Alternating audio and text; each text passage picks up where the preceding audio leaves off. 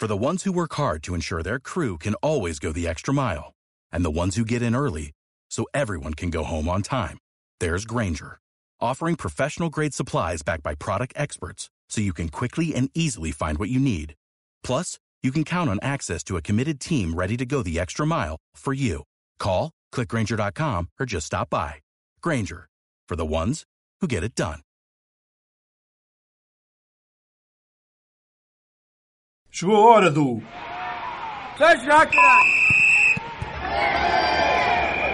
Depois de uma longa ausência, estou de volta para acompanhar estes dois uh, craques do futebol, dois uh, atletas que estão preparadíssimos para sair a jogar desde trás.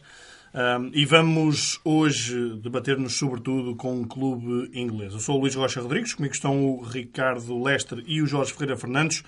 Vamos a jogo, é o Jorge quem tem a bola. Jorge Ferreira Fernandes, sai a jogar com.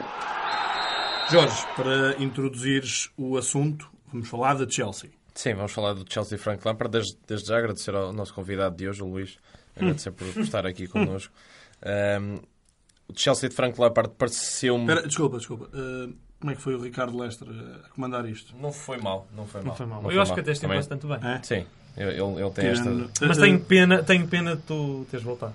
Sim, ok. Uh, Chamo também já a atenção que nós, durante a gravação disto, estamos aqui com obras ao lado, a ouvir aqui um berbequim que muito provavelmente vai incomodar a nossa gravação. Nós, uh, se isso acontecer de forma acentuada, vamos uh, parar e, obviamente, o nosso, nosso ouvinte não vai sentir isso, mas, uh, de qualquer maneira, fica essa chamada de atenção, porque é quase certo que o raciocínio do, do Lester, que já é um bocadinho lento, vai aqui ser um bocado interrompido. Muito Jorge, vamos lá. Vamos lá, Jorge. Já não, é, já não é a primeira vez que somos afetados por estas obras. É, esta gente nesta zona trabalha de facto mesmo muito. Um abraço a quem reparou nisto. Sim. Porque houve malta que Incrível. reparou ne- neste, neste gajo, neste caso neste barbequinho, eh, chamaram-nos a atenção nas redes sociais e, e eu só pensava, malta ouve-nos, a malta ouve-nos. E isso, desde logo, é muito positivo.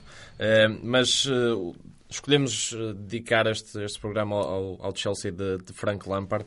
Eh, um Chelsea eh, diferente em relação, se tivermos como tempo de comparação, os últimos, os últimos anos. Com José Mourinho eh, iniciou-se uma era de, de vitória, de, de obrigação de ganhar, de lutar por objetivos altos e este Chelsea marca claramente uma diferença. E marca claramente uma diferença tendo como base dois princípios. O primeiro é o de não poder contratar e, e num, num futebol tão, tão competitivo em que as principais equipas atacam de forma eh, tão forte o mercado, eh, não poder atacar é desde logo um handicap para, para uma equipa que está eh, neste momento uma das ligas mais competitivas do mundo, como é, como é o Chelsea. E depois é outra parte que também, que também é interessante analisar, que é o facto do Chelsea estar a aproveitar isso eh, para eh, mudar um pouco o paradigma. É interessante debater se muito, se vai ter consequências um, e, e de que forma é que vai ser feito nos, nos anos em que o Chelsea já vai uh, ter essa possibilidade de contratar. Uh, é uma aposta na juventude e nos jogadores, nos jogadores mais jovens.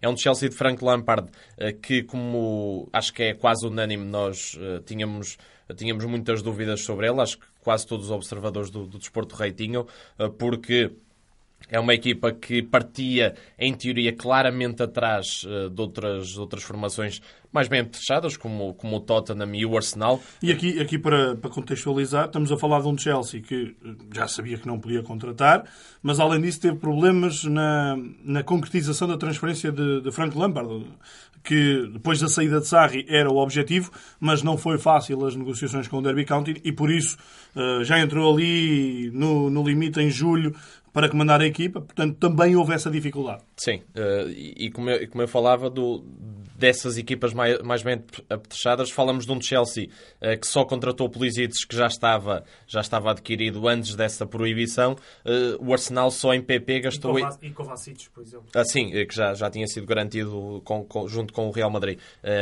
O Arsenal, por exemplo, só em PP gastou 80 milhões de euros. Portanto, dá para perceber aqui que, à partida, eram claramente realidades desiguais. E a verdade é que a época não começou, não começou nada bem e essas dúvidas eh, materiali- eh, foram foram, foram ainda mais evidentes quando o Chelsea perde 4-0 contra o Manchester United. É certo, nós tivemos a oportunidade de ver o jogo, foi um resultado muito mentiroso, Enganador, claro. enganador, eh, mas que não era nada um bom sinal e que era um pouco até preocupante para a equipa. A equipa vai crescendo aos poucos, já perde de uma forma diferente com o Liverpool, eh, contra o campeão europeu, contra uma equipa muito mais experiente, eh, consegue, consegue dividir a partida e, e nestes últimos tempos tem, tem vindo a crescer, está neste momento em posição de Champions, com naturalidade, com muito mérito, sendo eh, uma, uma das melhores equipas a seguir aos, aos dois crónicos candidatos que estão neste momento num nível acima, com um trabalho de, de Frank Lampard que ehm, tem sido inteligente pela forma como tem aproveitado ehm, algumas coisas boas que Sarri deixou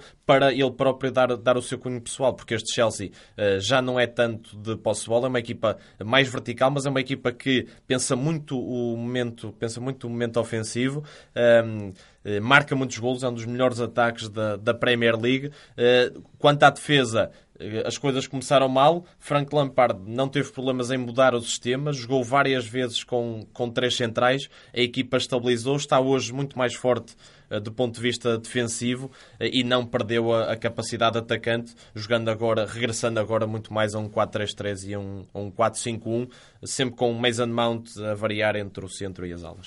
Começas, acabaste com o Mason Mount, que eu acho que eh, é um dos jogadores mais, mais atrativos nesta equipa. Um, Não deixa de ser interessante que, na minha opinião, os, os jogadores eh, que mostram maior. Eh, que até chamam mais a atenção são dois jogadores que vêm com, com Lampard do Derby County, o, o central, o Tomori. Tomori, eh, e também o Mason Mount, que acho que é um jogador que pode chegar muito longe. Já Um, chegou à seleção inglesa? Sim, sim, mas uh, Sim. uma coisa é chegar, outra coisa é continuar por lá. E acho que ele tem todas as condições para, para continuar por lá e para ser até titular a curto prazo. Uh, mas acho que este, este Chelsea, o que salta mais à vista uh, é a capacidade de, de se uh, adaptar aos vários contextos e de ser uma equipa que, apesar de ter pouco tempo de trabalho junta, uh, sobretudo com, com o treinador, uh, é uma equipa que já sabe, quer jogar em posse, quer jogar na expectativa, jogar mais atrás e, e partir em transição, jogar de forma apoiada. Os últimos jogos são, são exemplos disso. Vimos um jogo contra o Newcastle em que a equipa tem mais de 70% de posse de bola uh, e que está em cima do, do Newcastle, que chega ao golo por um Marcos Alonso muito ofensivo, que é um dos jogadores mais, mais interessantes desta equipa. Uh, e depois uh, tens um, um outro lado, que é o lado frente ao Ajax, onde a equipa mostra muito mais coesão, um bocadinho mais atrás, a sair em transição e depois até a conseguir ganhar o jogo através das substituições. Uh, por isso é uma equipa uh, eclética, é uma equipa que já jogou com três centrais, é uma equipa que apresenta vários modelos de jogo um, e é uma equipa claramente que assenta aqui num novo padrão que se calhar vem por, por necessidade ou pelo tal impedimento de contratar, mas que me parece, e até tendo em conta o discurso do Lampard, até quando foi jogar contra o Ajax, disse que um, gostava de ver um Chelsea a ser uma espécie de Ajax em termos de clube de formador, uh, e há aqui boas matérias-primas para, para o clube aparecer e conseguir uh, estar no topo com, com vários jogadores ali da, da formação. É complicado, já se sabe disso, mas para já é esse o cenário. Não acredito que seja um, um Chelsea que vá lutar pelo título. Este, este ano acho que não, apesar de tu dizeres crónicos candidatos, crónicos candidatos. Sim, eh, não- não- só esta época. Só é? esta época, sim. Eh, E só, porque- nas duas, só na última época. Exatamente. As duas melhores equipas. Mas sim, as duas melhores equipas, sem dúvida, o City e o Liverpool estão a uma larga distância, mas o Chelsea tem aqui um projeto eh, que, nesta altura, é um projeto base. Ainda é um projeto que não está de todo solidificado, mas parece-me que, até pelo simbolismo que tem Frank Lampard e pela forma como ele absorve eh, o clube, que pode perfeitamente ser ele o grande impulsionador deste, deste projeto para, a médio e longo prazo, tornar este Chelsea, com estas armas, um clube, um clube vencedor. Ricardo, achas que sim? Sim, em relação a essa, essa questão dessa aposta da filosofia, aí concordo claramente. Acho que isto tem muito a ver com, com a sanção imposta pela FIFA, que o Chelsea só pode contratar no próximo mercado de verão, em 2020. Acho que isto tem muito a ver com esta aposta na, na formação, em alguns jogadores de formação. Claro que grande parte deles são. O Lampard conhece bem. Vocês destacaram Mason Mount e Tomori, mas acho que há claramente que destacar Abraham, por, por, pelos golos que tem feito, porque não é fácil sentar um jogador como Giroud, e eu já discuti muitas vezes com o Jorge, eu não sou grande apreciador das qualidades de Giroud, Sim, sim. mas sentar um, um jogador com, Mais que já, experiente. mais experiente, que já tem muitos anos de futebol, e Abraham está-se a revelar, de facto, um avançado muito completo. Tabela bem, procura profundidade, e depois tem muito golo, trabalha muito bem também dentro da área. Uh, e parece-me que estes- estes- estas três apostas são apostas ganhas, mas também há a Hudson Odoi que tem subido muito de, de produção nestes últimos jogos. Mas antes de, antes de, de entrarmos aqui nestes ainda aspectos mais um bocado, táticos, fico mais, um, um bocado mais reticente em relação ao Hudson Odoi. eu acho que tem um potencial tremendo. Acho- É uma pena se de facto a Hudson Odoi não tiver mais, mais espaço, porque há Mason Mount, há William, naquele, E naquelas alas, e há Pedrito também. Mas a questão, Há- é, a questão é, este Chelsea está claramente, faz-me lembrar um bocadinho a, a filosofia que existe atualmente no Benfica. Ou seja, hum, há ali Pedro, que é um jogador muito conceituado, um jogador que já ganhou tudo, eh, mas que nesta altura é apenas um suplente e há esse espaço para o Odoi. Agora, não vai haver um espaço eterno, como é lógico. Hum, e há também o espaço para Abraham, que acho que é um jogador que está a aproveitar muito melhor a, a oportunidade eh, e não está a dar qualquer hipótese à, à concorrência. Por isso, mas, mas para todos os efeitos, por exemplo, vimos o Batshuaia marcar um jogo, marcar frente ao Ajax o gol da vitória e no jogo a seguir nem sequer entrou. sequer entrou. Portanto, eh, parece-me que há esse espaço. Sim, isso concordo em absoluto. E muita rotatividade também de Lampard que vai, vai, vai lançando, vai lançando eh, muitos jogadores, não tendo problemas em, em utilizar muitos jogadores, não, não Sim. ter um, um 11-12, Um núcleo, um núcleo demasiado duro e, e fechado. Eh, são, são muitos jogadores, porque Batshuayi já jogou, eh, já jogaram a titular a de Sandadói, Pulisic, Pedro e William Nazal. Também há de destacar esse crescimento de Pulisic que marcou agora um Sim, sim, sim. e está cada Eu vez mais eu aí. Ser Mas, mas eu acho que em termos de núcleo duro há quatro elementos que até podem quase fazer um losango, que é o guarda-redes Kepa, os dois laterais, o Aspilicueta e o Marcos Alonso, e depois o Jorginho. São, di- diria que são os quatro imprescindíveis. E depois o resto pode rodar um bocado, mesmo os centrais. hum, já vimos Cristança nesta época, acho que E mal, atualmente está, mal, está lesionado. Uh, agora temos visto Tomori e Zuma. Zuma, que é um, um jogador que está agora num nível muito mais aceitável do que quando chegou ao Chelsea. E tem formado uma dupla muito, muito interessante, muito, muito, forte. sim, muito sim, forte. sim. Uma dupla compacta, dura uh, e, e ao mesmo tempo atlética. E o que chama mais a atenção nesta equipa é ali um. As idades, apesar de estarmos a falar aqui de vários jogadores eh, jovens, os outros que já têm mais experiência são jogadores jovens. São jogadores ali com Sim. 25, Jor- Jorginho, o próprio. Emerson também, eh, Emerson tem 23, Emerson, que 24. agora também está lesionado.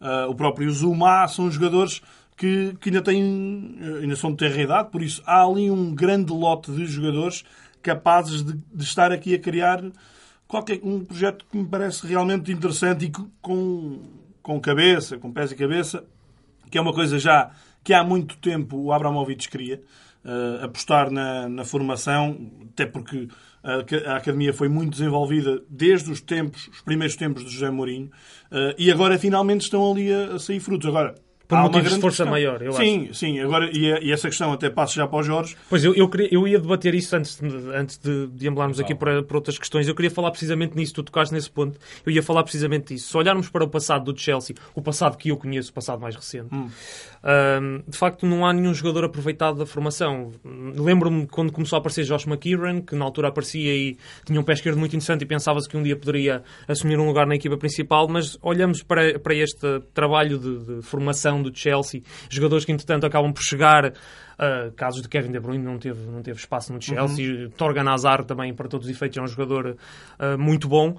Uh, tirando esses casos de empréstimos ou de jogadores que foram contratados e não deram, de facto a formação do Chelsea nunca aproveitou nenhum jogador e sempre foi um clube com demasiados excedentários, ou seja, Paulo, Paulo- podemos olhar aqui para, para Paulo Ferreira, por exemplo, é o Low Player Technical Coach, ou seja, é um, é um cargo específico para tratar dos empréstimos. Ou seja, o Chelsea tem excesso de jogadores. Sempre foi assim, pelo menos do que eu me recordo.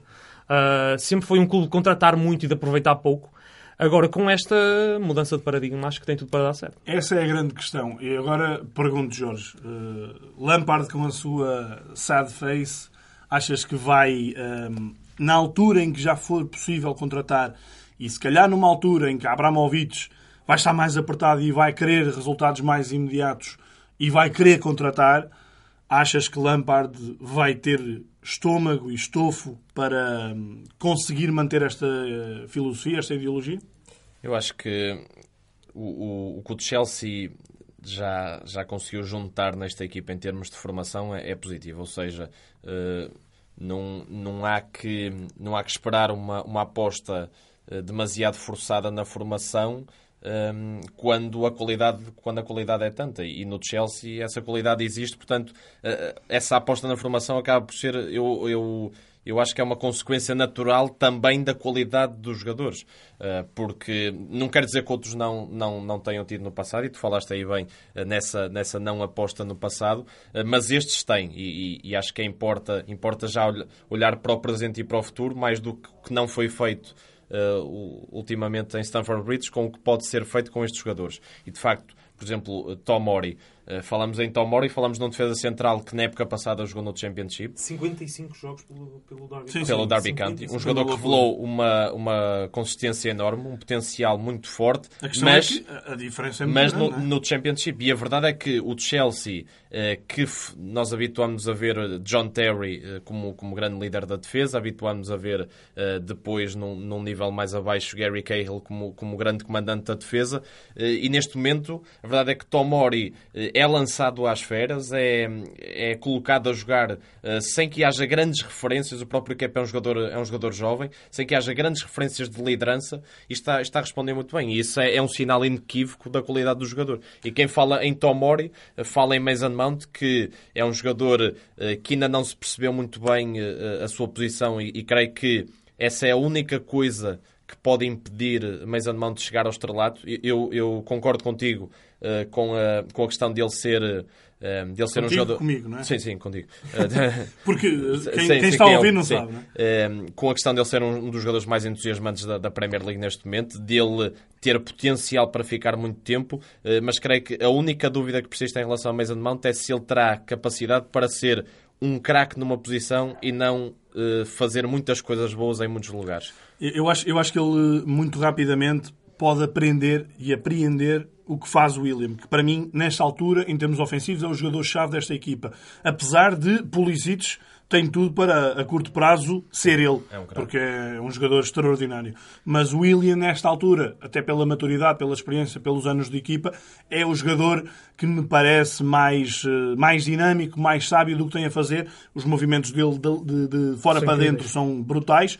E acho que Mason Mount tem muito a conhecer em relação a isso, tem muito a aprender com o brasileiro. Apesar de também ser um jogador uh, que ocupa muito bem o espaço, uh, de, começando dentro e não começando de fora. E acho que por isso é que ele tem aparecido mais nas costas do avançado, mas pode se tornar um jogador bastante completo, uh, até por, por esses ensinamentos. Eu, eu, para, para concretizar aquilo que, que estava a falar, uh, queria apontar aqui dois, dois jogadores. um é Rhys James, um lateral direito que, na minha opinião, ainda só não é titular de caras, porque de facto, ao contrário de Giroud e de Pedro, um, Aspilicueta é um jogador determinante, é um jogador imprescindível e é capitão de equipa, é um líder nato e a equipa também fiável. precisa de, de, referências. Mas este, este Reece James não, acredito que não vai demorar também muito tempo a, a ser mais vezes uh, opção uh, e titular. Ah, e, desculpa, e lá está estando estes jogadores, e um pouco para concretizar a, a, tua questão, estando estes jogadores em crescimento e, e daqui a um ano sendo claramente melhores jogadores, eu creio que a ideia de Frank Lampard passará por poder reforçar as posições, um, as outras posições, uma posição de uh, se calhar mais um central, uh, mais um médio, uh, dar concorrência a Tammy Abraham, que eu uhum. concordo é um jogador muito interessante, mas não é tão forte à partida como, como estes elementos que, que falamos. Um, passará por, por reforçar, aproveitando, claro está, estes jogadores que estão em plano de crescimento e que têm tudo para, para, para brilharem de, com a equipa principal do Chelsea. Mas ainda em relação ao Mason Mount, perguntava o que é que vocês acham ainda relacionado com o Chelsea, se uh, vem o Mason Mount uh, a jogar claramente atrás do avançado, com o William num flanco e Pulisic noutro, movimentos fora para dentro e criar-se ali uma dinâmica interessante, ou acham que o Chelsea vai continuar num 4-3, e ou seja, um 4-2-3-1 mais declarado, juntando Kanté ou Kovacic ao lado de Jorginho, ou acham que este Chelsea será mais forte se continuar mais perto de um 4-3-3 e o Mason Mount ser ali mais vagabundo. E, isso, é, isso é interessante, eh, até para, para outro nome que eu queria apontar, que é Ross Barkley. Eu acho que também pode depender disso, porque, ehm, na minha opinião, Ross Barkley tem um, também um grande, um enorme potencial. É um jogador que já o mostrou no Everton, já o mostrou na seleção. Aliás, já, já, falam, já falei dele aqui. Uh, mas acho que ainda não conseguiu convencer totalmente e acho que poderia passar por aí. Uh, ora bem, eu, eu, acho que, eu, eu, acho que dizer que, vou abdicar de N'Golo Kanté é, é, não, é, é um bocado complicado. É um bocado...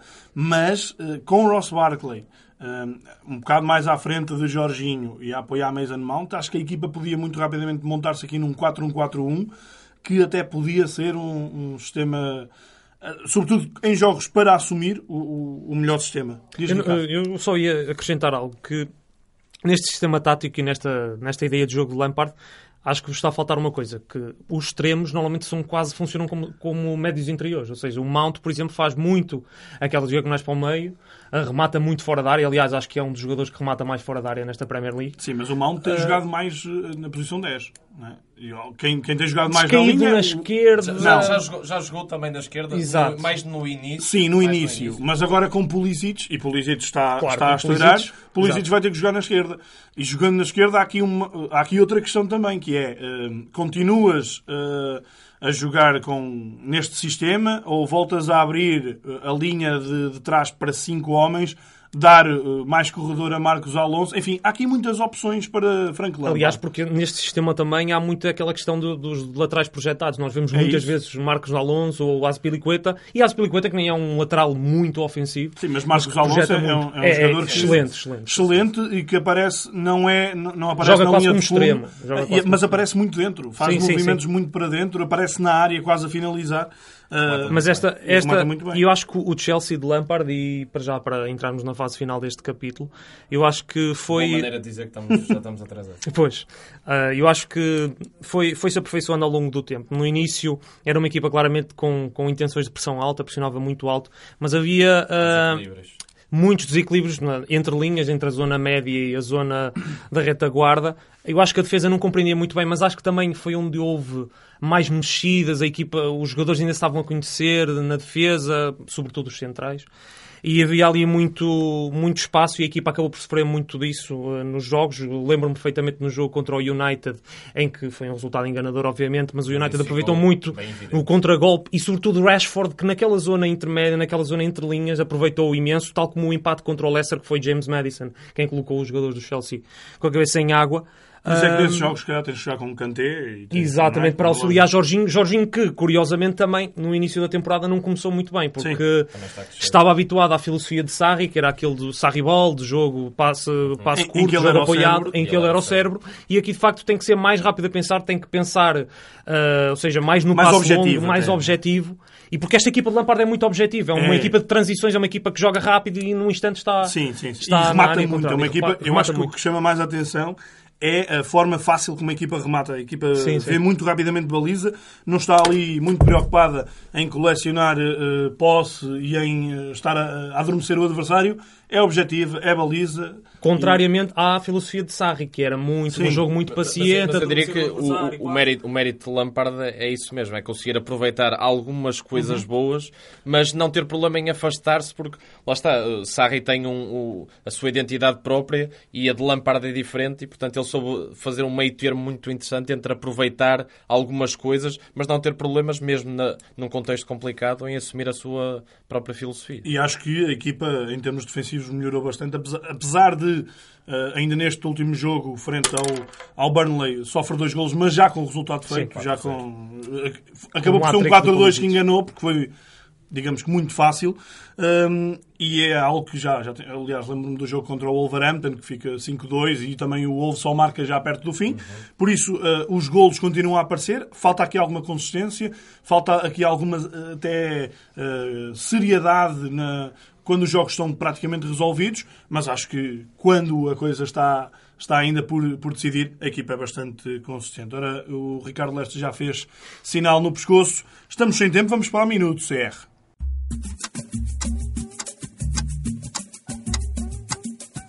Carlos Ramos, jornalista do domínio brasileiro do 00, traz-nos um olhar sobre o futebol português. Boa para você que acompanha o Saia Jogar. Meu nome é Carlos Ramos e venho colocar um pouco de samba nessa roda venho falar um pouco sobre a minha experiência neste fim de semana em estádios portugueses. Primeiro em Passos de Ferreira, em jogo da Liga Nós, que é a Liga Nós Temos 00. E 00 bom mesmo, só o site. O jogo de sexta passada foi terrível. Minha mulher dormiu com 10 minutos e quando acordou, o melhor momento que consegui contar para ela foi o pão com chouriço que comi no intervalo, o ponto alto da noite mas não desisti do futebol português. E no domingo mesmo fui acompanhar o glorioso Coimbrões contra o Espinho. Vim já no comboio com os fãs do Espinho, claro, sem ter a mínima ideia que eles eram de Espinho. Quase elogiei o Coimbrões para os adeptos que descobri, mais tarde, que eram espinhosos, como devem ser chamados os adeptos do Espinho. Enfim, Fiquei de pé em uma arquibancada que era apenas um pouco de cimento em uma ladeira, desviei de dezenas de vezes de fortes arremates dos jogadores e vi ao menos quatro adeptos sendo derrubados por bolas. No meio disso, vi um jogo mais animado que o de sexta e uma experiência muito mais gostosa, provando que futebol não tem divisão. Gostamos é de futebol raiz. Futebol Nutella não adianta. Futebol Nutella, é muito bom. Eu vou dizer que para mim este é o melhor olhar sobre o futebol português de Carlos Ramos desde que inauguramos uh, o nosso podcast e também esta rubrica do Minuto CR. Fabuloso. E o nosso Carlos, uma vez mais, não sei se alguém quer comentar, mas eu acho que isto é o verdadeiro espírito do futebol português. E realmente uh, encontramos mais emoção, encontramos mais pontos de interesse, às vezes, em jogos muito menores do que em jogos muito maiores que passam na televisão, mas que, enfim, podiam passar à história. Bem, hum, esta semana acho que não há ninguém que queira reparar que o, o Jorge quis falar do Ricardo Horta, mas realmente já não se pode dizer que não anda ninguém a reparar neste rapaz. Não, eu, eu, diria... Só Fernando Santos? Sim, ainda, eu é? diria que a única pessoa que é, é, bom que faça esta rubrica quase, dia, quase semanalmente é o Fernando Santos. Porque Sim. eu acho que, acho que Ricardo Horta, e se, quiser, se quiseres falar um pouco ou só um bocadinho, porque já não temos muito tempo sobre, sobre este jogador, um, começa claramente a, a, piscar o olho, pelo menos a uma oportunidade sim, sim. Na, na, seleção. Acho que há, há jogadores que, que já tiveram essa oportunidade com justiça e que uh, não conseguiram a continuidade. E Ricardo Horta, uh, mais uma vez, a última época com o Abel tinha sido boa. Uh, esta está a começar muito bem. São, são nove golos e uma grande influência no jogo da equipa, uma tomada de decisão muito acertada, a inteligência, a forma como ele faz o segundo golo, na altura em que todos, em que a maior parte treme, Ricardo Horta sim, sim. tem quase sempre a calma e a, e a, e a inteligência para colocar a bola no sítio, de golo é no, no sítio mais complicado. É um extremo na com, Europa, sobretudo. Com, é um extremo com um golo impressionante e isso vê-se também na, nas competições europeias. É, portanto, ficamos aqui uh, não tendo um declarado reparei neste gajo. Uh, é bom que Fernando Santos possa reparar neste gajo. Ok, Fernando. Vamos embora. Vamos para a última fase do nosso programa, os mais e os menos da semana. Começamos com o método mais alto.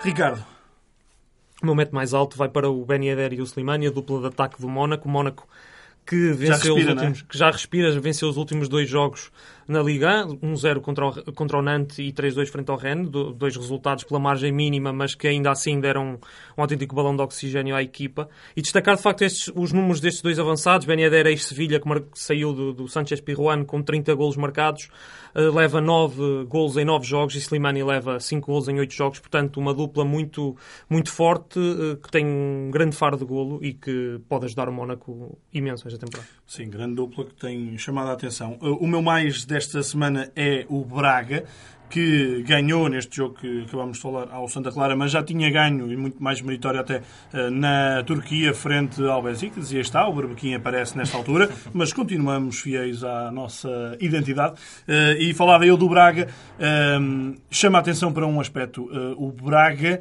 durante a paragem, ao contrário dos outros clubes, jogou dois jogos da Taça da Liga e depois o jogo da Taça de Portugal. Curiosamente ou não, foi o clube português em, que fez uma melhor prestação nas competições europeias. Portanto, não sei se isto é por acaso ou não. Jorge. A meu mais é Luís Dias, já falei sobre outro extremo do, do nosso campeonato, falo sobre Luís Dias porque me parece que um, em dois jogos tão diferentes do Futebol Clube do Porto, em dois jogos em que a equipa, primeiro com o Rangers, demonstra enormes dificuldades em, em ter qualidade de jogo e outro contra o Famalicão, em que faz provavelmente o, o jogo mais completo da época, a única coisa que há aqui em comum é Luís Dias. E falar em Luís Dias é falar de um jogador eh, que acabou de chegar a Portugal e que, e que tem sido, na minha opinião, o melhor jogador do Futebol Clube do Porto nestas, nestes primeiros meses da época. O remate, remate que ele melhor faz... jogador do campeonato? Eh, um dos melhores. Não, não, não, eh, não diria que é, que é impossível ser, ser considerado o melhor até o momento. O golo que ele faz ao Rangers, o remate é absolutamente fantástico, a, a, definição que ele demonstra. E lá está, é um jogador que chega de um futebol claramente diferente, um futebol sul-americano, uh, um futebol muito diferente do europeu, mas já revela uma, uma, capacidade muito interessante para desequilibrar e, sobretudo, para capitalizar o seu drible e, a sua qualidade técnica para, para a equipa. E, e Sérgio Conceição agradece. Jorge volta a ser eh, o vencedor, em termos de tempo, de, destas, destas fases finais. Vamos lá ao Nem Quero Ouvir. Ricardo? O Nem Quero Ouvir vai para Wendel. Mais uma atitude reprovável do, do jovem brasileiro. Uh, já todos sabemos da qualidade que ele tem. Uh, parece que já é o quinto, o quinto processo instaurado pelo Sporting. Ou... Acho que é só o sexto. Acho que é. Portanto, já, já é um acumular de situações e acho que esta relação entre Sporting e Wendel acho que vai, vai terminar uh, já, não, se calhar na próxima janela de, de inverno, não sei se vai terminar, mas é muito provável que, que Wendel saia na, no mercado de verão de, do próximo ano. Uh, é uma pena porque é um jogador espetacular, acho que é um jogador que poderia acrescentar muito a este Sporting, mas com, com, conforme o, o andar do comboio, acho que não, não tem muito futuro em Alvalade. Muito malzinho, realmente. Uh, o meu menos da semana é o Feyenoord, uh, ou neste caso o Yapstam, saiu, uh, sem muito para contar. A última vitória dele, curiosamente, foi contra o Futebol Clube do Porto. Depois disso, quatro jogos, um empate, três derrotas, sai com uma goleada frente ao Ajax 4-0 e um Feyenoord que tem 14 pontos, 14 pontos, 15 do líder Ajax, isto quando estamos apenas com 11 jornadas quase que ninguém diria que há dois anos foram campeões. Jorge? Meu menos é o Marcelo de, André Vilas Boas, continua a saga de, das equipas que teriam alguma responsabilidade em, eh, em fazer frente ao Paris Saint-Germain. O Lyon uh, passou por este início da época só passar bem só mesmo no nosso podcast, porque o resto passou um bocado mal. Uh, o, uh, o Mónaco, apesar deste crescimento, deveria estar muito mais acima com o plantel que tem. E o Marseille, apesar de estar a ser o melhorzinho dos três, uh, demonstrou muita incapacidade contra, contra o Paris Saint-Germain. Esperava-se muito mais da equipa de André Vilas Boas, que acho que tem condições para subir na tabela Uh, e, uh, e, atacar o, pelo menos o pódio, uh, mas neste jogo contra, contra a melhor equipa tinha de mostrar mais, mais qualidade. Estamos perante o último trabalho de Andrés Vilas Boas no, no futebol em termos de. de, de... Disse ele, não é? Disse ele. Vamos lá ver. Bem, está fechado. Vamos lá ver se o Chelsea se aguenta depois de ter sido figura principal já do nosso Já foi com o Lyon, já perdi a conta. Não, sim, Jorge Ferreira Fernandes tem sido um mata-equipas. Uh, vamos lá ver se desta vez o Chelsea e Lampard se aguentam. Foi um gosto estar de volta e já sabem, voltamos uh, todas as semanas, à terça-feira no 00. Voltamos então até à próxima. Um abraço. Sai já, caralho!